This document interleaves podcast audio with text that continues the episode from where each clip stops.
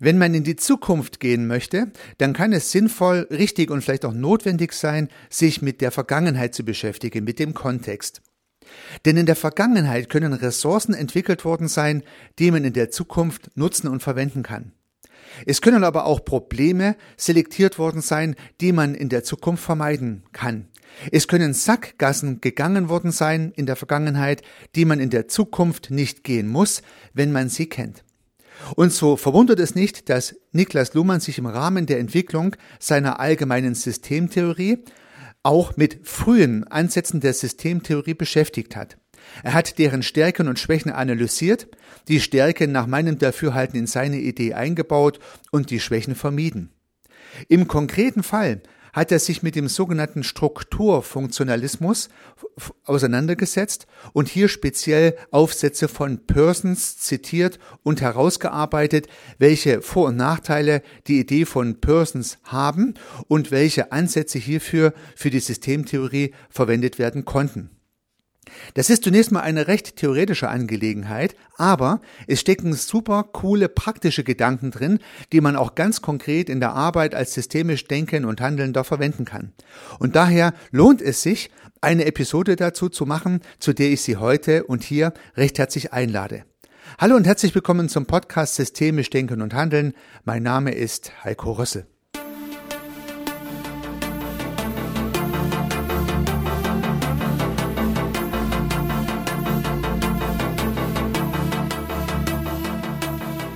Im Rahmen eines Aufsatzes hat sich Niklas Luhmann mit dem Strukturfunktionalismus auseinandergesetzt und hier insbesondere Arbeiten von Persons zitiert, die der im letzten Jahrhundert veröffentlicht hat. Der Strukturfunktionalismus entstand irgendwo in den 30er Jahren und endete nach dem Dafürhalten von Luhmann irgendwo in den 60er Jahren, vorrangig aus ideologischen Gründen. Und welche Gründe das waren, da kommen wir später noch drauf. Und demzufolge ist diese Denkschule in den 60er Jahren etwas eingeschlafen, aber es sind gute und spannende Gedanken dabei, die Luhmann im Rahmen seines Aufsatzes wieder reanimiert hat. Besonders spannend sind aber aus meiner Sicht die Probleme und Schwächen, die Luhmann in dieser Überlegung selektiert hat. Und damit möchte ich auch beginnen. Es geht also damit los, dass die Soziologen zu diesem Zeitpunkt eine Theorie gesucht haben, um soziologische Phänomene in der Gesellschaft zu beschreiben. Und in letzter Konsequenz geht es ja nicht nur um Gesellschaften, sondern auch in meinem heutigen Verständnis jedenfalls um Organisationen, um Teams, um Familien, um Unternehmen, um Vereine und so weiter und so fort, wenn wir von soziologischen Phänomenen sprechen. Es wäre also ein Modell zu finden, welches solche soziologischen Aspekte in Organisationen im Speziellen und in Gesellschaften im allgemeinen Sinne beschreibt. Zum damaligen Zeitpunkt ging man davon aus, dass man dafür die bestehende Gesellschaft als Beobachtungsobjekt hernimmt und anhand dieser bestehenden Gesellschaft auch die entsprechenden Normierungen ableitet. Also die Idee war, die Gesellschaft zu beobachten, so wie sie beobachtbar ist, und aus diesen Beobachtungen gewisse Normen, gewisse Gesetzmäßigkeiten und gewisse Regelmäßigkeiten abzuleiten, die dann verwendet werden können, um die Gesellschaft gegebenenfalls zu beschreiben, dann auch zu verbessern, gegebenenfalls zu verändern. Das Ganze, diese Normierung, betrachtet auf das jeweilige Beobachtungsobjekt, hat aber eine nach Luhmann entscheidende äh, Problematik. Und diese Problematik leuchtet mir irgendwie ein.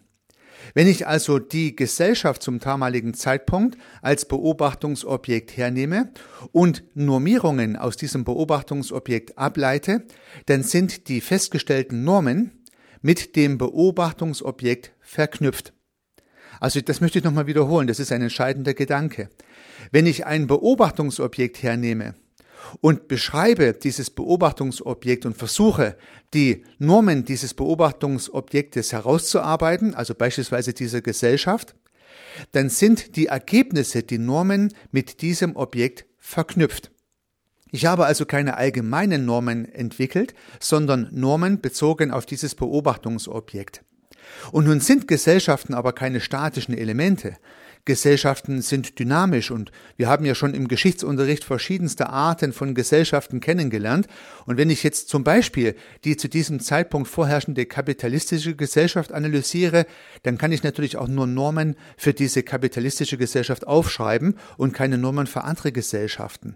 Und das ist natürlich ein Schwachpunkt, weil ich dann mit diesem Werkzeugkoffer, mit diesem Normenset auch nur innerhalb dieses Beobachtungssetups agieren kann und das Ganze nicht mitnehmen kann an andere Stellen. Es ist sozusagen beschränkt. Eine beschränkte Beobachtung, ein beschränktes daraus resultierendes Normenset und eine damit verbundene Problematik. Denn Gesellschaften sind ja nicht so, wie sie jetzt gerade sind, sondern schon morgen ist die Gesellschaft anders, als sie heute war und übermorgen wird sie noch anders sein.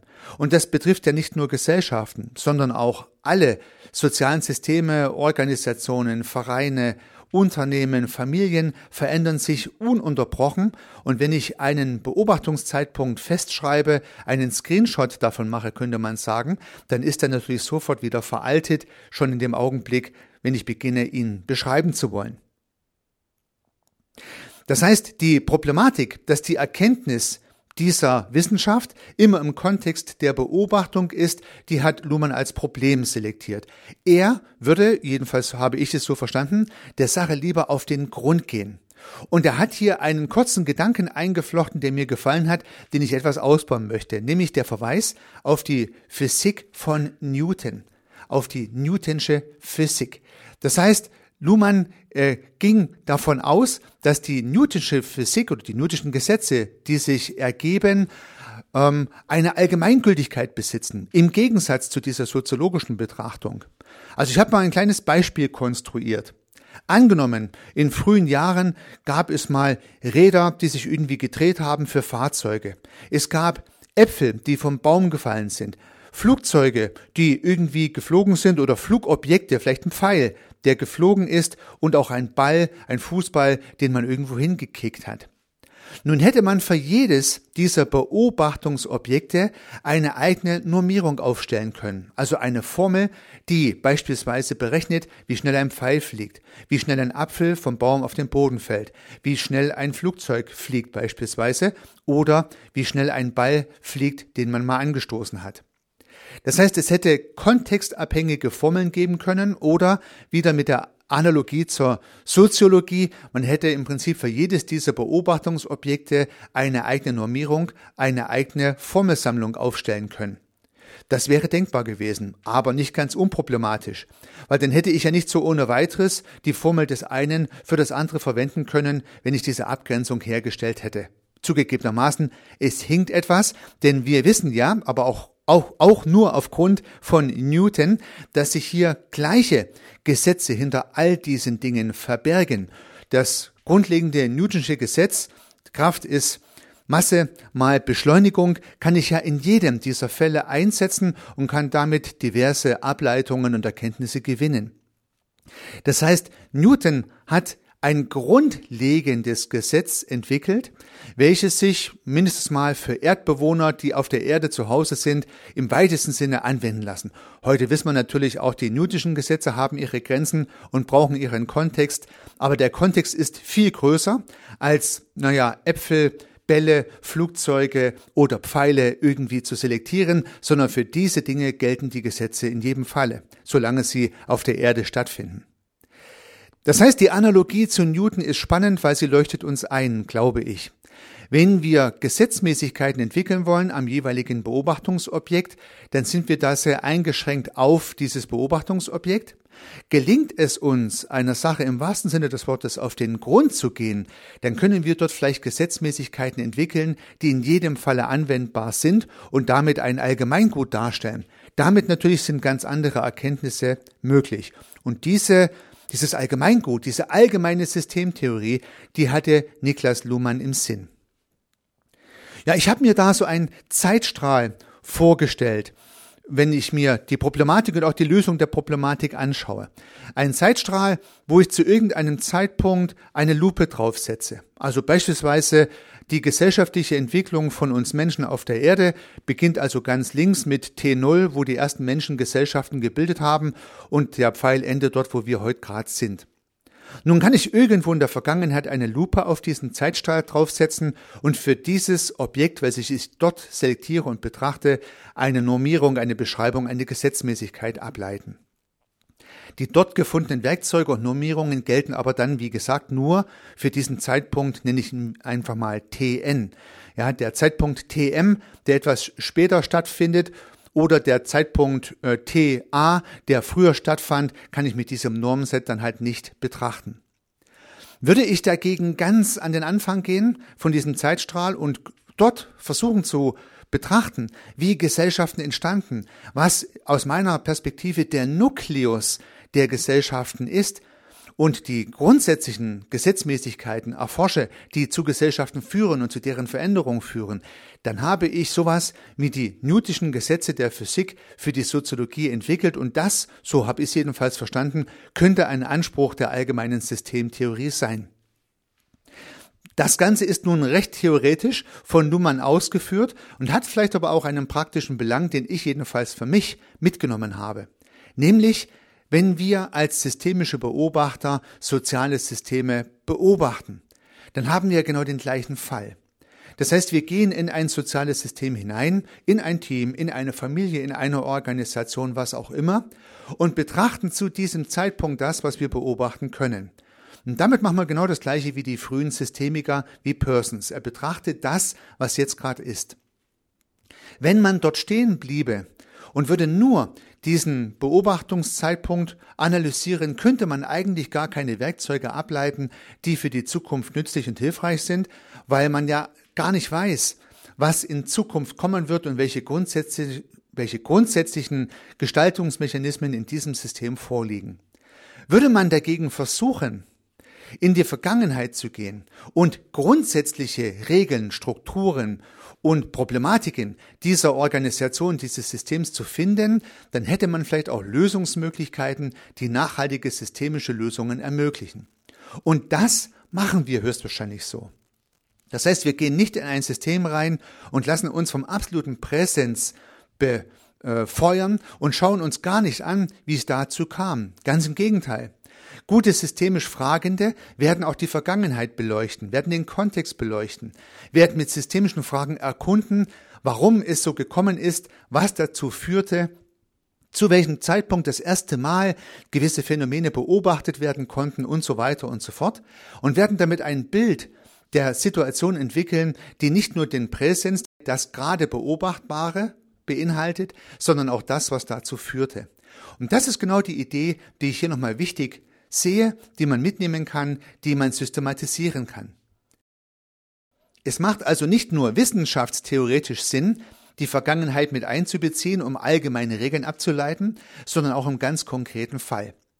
Wenn ich also im konkreten sozialen Kontext das gesamte Bild erfasse und nicht nur den Augenblick, dann gelingt es mir höchstwahrscheinlich sehr viel besser, allgemeine Probleme und Regeln im Gesamtsystem zu erkennen, die dann gegebenenfalls viel besser zu lösen sind oder zur Lösung beitragen als akute Interventionen im jeweiligen Augenblick. Ich denke, das leuchtet ein und ist aus meiner Sicht eine sehr gute, sehr praktische Ableitung dieser Erkenntnis.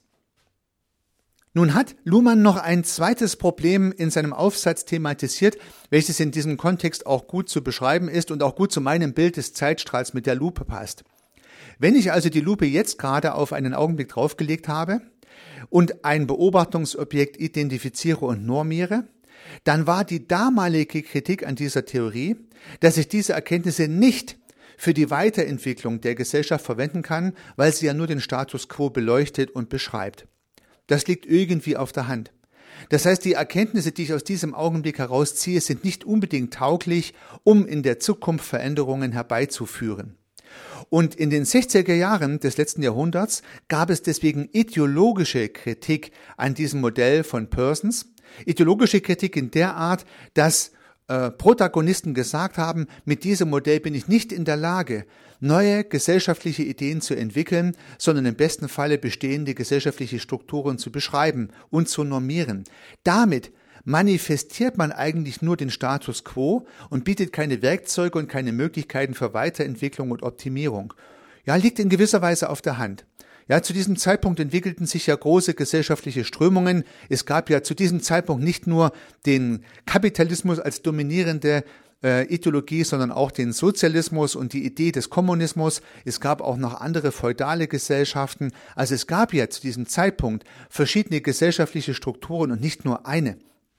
Und es gab einen gewissen Wettstreit der Gesellschaftsordnungen und ideologisch ist es natürlich zu bemängeln, dass mit einem Modell, welches nur das eine beschreiben kann, aber keine Werkzeugkiste liefert, das andere auch beschreiben zu können, Schwierigkeiten. Ja, ist also verständlich. Was kann man damit anfangen? Nun, selbst Luhmann hat dann auf Modelle von Marx und Engels verwiesen und die sind mir auch sofort in den Kopf gekommen. Ich habe von der Dialektik von Quantität und Qualität gehört, die nach meinem Dafürhalten von Marx und Engels kommen. In dieser Dialektik von Qualität und Quantität werden die Wörter etwas anders verwendet, als wir insbesondere die Quantität verwenden. Quantität heißt hier die Entwicklung innerhalb eines Zustandes. Also wir haben eine Gesellschaft, zum Beispiel die kapitalistische Gesellschaft, und diese Gesellschaft entwickelt sich innerhalb ihrer Möglichkeiten weiter. Das sind quantitative Entwicklungen. Auch die damalige sozialistische Gesellschaft entwickelte sich weiter quantitativ. Und irgendwann stoßen die quantitativen Möglichkeiten an ihre Grenzen und dann wird durch eine, im wahrsten Sinne des Wortes, Revolution eine neue Qualität hervorgebracht. Und diese neue Qualität beginnt dann wieder mit darauf basierenden Quantitäten sich weiterzuentwickeln, so bis es wieder eine Revolution gibt. Ja, so haben Marx und Engels versucht, die gesellschaftlichen Entwicklungen über die Sklavenhaltergesellschaft und die entsprechenden feudalen Gesellschaften, über die kapitalistische zur sozialistischen, zur kommunistischen Gesellschaft zu beschreiben. Und ich glaube, dieser Anwendungsfall ist ja vielleicht nicht ganz so eingetreten, wie Marx und Engels das prognostiziert haben. Aber der Grundgedanke der Theorie ist an sich nicht schlecht, denn dieses Gesetz kann man nach meinem Dafürhalten auch in der Natur beobachten. Na, also beispielsweise entwickelt sich eine Raupe immer weiter, immer weiter, immer weiter in gewisser, Maße, in gewisser Maße in Quantitäten und irgendwann verpuppt sie sich immer noch in der Quantität einer Raupe und dann gibt es eine neue Qualität, dann ist ein Schmetterling daraus geworden und dieses biologische Beispiel funktioniert ja und soll vielleicht ein bisschen dieses Theoriekonstrukt aufzeigen. Nun zurück zur Problematik der Systemtheorie. Wenn ich nun eine Theorie entwickle, die die Raupe perfekt beschreiben kann, ja, von der Geburt der Raupe bis zur Verpuppung der Raupe, aber keine Idee habe, wie aus der Raupe dann ein Schmetterling werden kann, dann ist die Theorie natürlich auf das Raupendasein begrenzt. Und ich kann nicht über das Raupenstadium hinaus in die Welt der Schmetterlinge blicken, um mal dieses Bild fortzuführen. Und das ist ein Problem. Wenn ich dagegen grundlegende Muster und Normierungen entdecken würde, so wie es die allgemeine Systemtheorie vorhat und wie Niklas Luhmann versucht hat auszuführen, dann habe ich einen Werkzeugkasten geschaffen, der sowohl für Raupen als auch für Schmetterlinge funktioniert und auch die Umbrüche von Raupe zum Schmetterling oder von der Gesellschaft 1 zur Gesellschaft 2 oder von der Organisation A zur Organisation B gut beschreibt. Und so äh, kann man dieses Modell auch für diesen Zweck ganz gut anwenden, finde ich. Und auch dafür gibt es schöne Beispiele in unserem praktischen Erleben. Wenn wir beispielsweise eine Organisation begleiten, die einen radikalen Wandel vorhat, also im marxischen Sinne eine Revolution, ja, dann sind dazu vollkommen neue Strukturen notwendig mit vollkommen neuen Mustern, die in der Vergangenheit überhaupt nicht da waren, die in der Zukunft aber notwendig sind. Oder andersrum gesagt, es dürfte Schwierigkeiten geben, mit den gleichen Strukturen, die man seither hat, eine vollkommen neue Organisationsstruktur zu etablieren. Schönes Beispiel, was heute sehr häufig beobachtet werden kann, Viele Organisationen bemühen sich von zum Beispiel hierarchisch linearen Organisationen zu selbstorganisiert agilen Organisationen zu transformieren. Diese Transformation ist fast wie der Wechsel von der Raupe zum Schmetterling. Es braucht neue Strukturen, ganz neue Denkansätze. Es reicht nicht, im alten Tun das ein oder andere etwas zu optimieren. Das wird niemals dazu führen, dass die Raupe fliegen kann. Aber genau das haben einige vor. Ja, einige haben nicht den Mut und vielleicht auch nicht den Wille und vielleicht auch nicht die Haltung, ein Schmetterling werden zu wollen, weil sie doch sehr gut auch als Raupe gelebt haben. Und dann werden sie im Rahmen dieser Entwicklung auch nicht zum Schmetterling kommen. Vielleicht braucht es dafür eine Revolution, einen Umbruch, der sehr viel größer ist, als die Protagonisten befürchten und glauben und vielleicht auch annehmen, wenn sie diese Reise beginnen. Und ich glaube, deswegen scheitern auch viele solche Change-Prozesse, die eine Revolution vorhaben, aber eigentlich nur eine Entwicklung von Quantitäten innerhalb ihres Systems weiterentwickeln wollen. Und auch hier kann uns die Systemtheorie hilfreich sein. Nämlich zunächst einmal sind wir vielleicht nun in der Lage zu erkennen, ob das, was unsere Kunden, was die von uns beobachteten Strukturen und Systeme, was unsere Systeme vorhaben. Also wir können beurteilen, geht es hier um eine Weiterentwicklung des Systems, so wie es immer war, oder ist hier ein Umbruch geplant, der einer Revolution gleichkommt? Sind die Mittel und Möglichkeiten, die wir hier einsetzen wollen, um eine Revolution durchzuführen und erfolgreich auch zu Ende zu bringen, die geeigneten? Schaffen wir es, mit den vorhandenen Strukturen diese Revolution anzuzetteln und vielleicht erfolgreich auch durchzuführen? Oder brauchen wir ganz andere Methoden dafür? Und auch hier bietet natürlich die allgemeine Systemtheorie Werkzeuge. Denn Luhmann, jedenfalls nach meiner Überzeugung, hat die Newtonschen Gesetze der Systemtheorie beschrieben. Er hat uns einen Werkzeugkoffer an die Hand gegeben, der ganz allgemeine und dafür immer wirksame Mechanismen aufzeigt. Beispielsweise, dass Gesellschaften und Organisationen, dass soziale Systeme aus Kommunikation bestehen und demzufolge die Kommunikation gepaart mit der dazu passenden Beobachtung auch die einzigen Operanten sind, die ich in sozialen Systemen beobachten, verändern, korrigieren, durch Intervention anregen kann. Ja, und das ist spannend, dass diese Kommunikation dann wiederum zu Strukturen führt, dass diese Strukturen wiederum die Kommunikation beeinflussen und andersrum die Kommunikation die Strukturen bildet. Das sind die allgemeinen Erkenntnisse für mich vergleichbar mit den Formeln von Isaac Newton für die Physik hier im sozialen Kontext. Mit diesen Formeln, mit diesen Mechanismen kann ich immer etwas anfangen und bin nicht begrenzt auf eine spezielle Situation, auf einen speziellen Kontext und dessen ganz spezieller Beobachtung. So, nun habe ich heute versucht, einen großen Bogen zu schlagen von systemtheoretischen, historischen Überlegungen, die schon sehr abstrakt sind und Luhmann dazu gedient haben, seine allgemeine Systemtheorie herzuleiten, zu zwei aus meiner Sicht praktischen Anwendungsfällen, wie wir davon etwas nutzen können. Ja, zum einen zu berücksichtigen, dass wir nicht die Situation im Präsens bewerten sollten, sondern viel lieber auch die Vergangenheit einbeziehen sollten, um dort allgemeingültige Muster einer jeweiligen Organisation, eines jeweiligen sozialen Systems zu finden und dass die Werkzeugkiste, die für heute relevant war, dass die Strukturen und die Prozesse, die für heute relevant waren, gegebenenfalls morgen nicht mehr taugen, wenn ich eine Revolution vorhabe. In dem Sinne hoffe ich, dass ich Sie sowohl theoretisch als auch praktisch etwas inspirieren konnte. Das würde mich sehr freuen. Ich wünsche Ihnen bei der Anwendung dieser Ideen sehr viel Erfolg. Unternehmen Sie was. Ihr Heiko Rössel.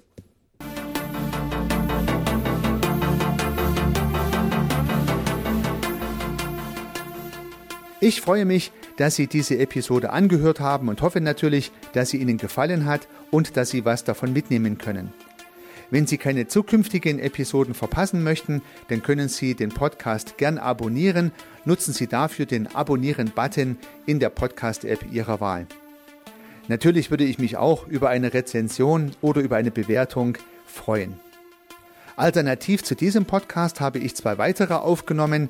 Sie finden sie unter www.servicearchitekt.com/podcast oder wenn Sie meinen Namen in der Podcast-App Ihrer Wahl eingeben. Vielleicht können ja auch die beiden anderen Angebote für Sie interessant sein. Sollten Sie ein persönliches Gespräch wünschen, dann können Sie das gern unter www.servicearchitekt.com/termin auf meiner Website mit mir vereinbaren. Ansonsten freue ich mich auf ein Wiederhören. Bis dahin, Ihr Heiko Rössel.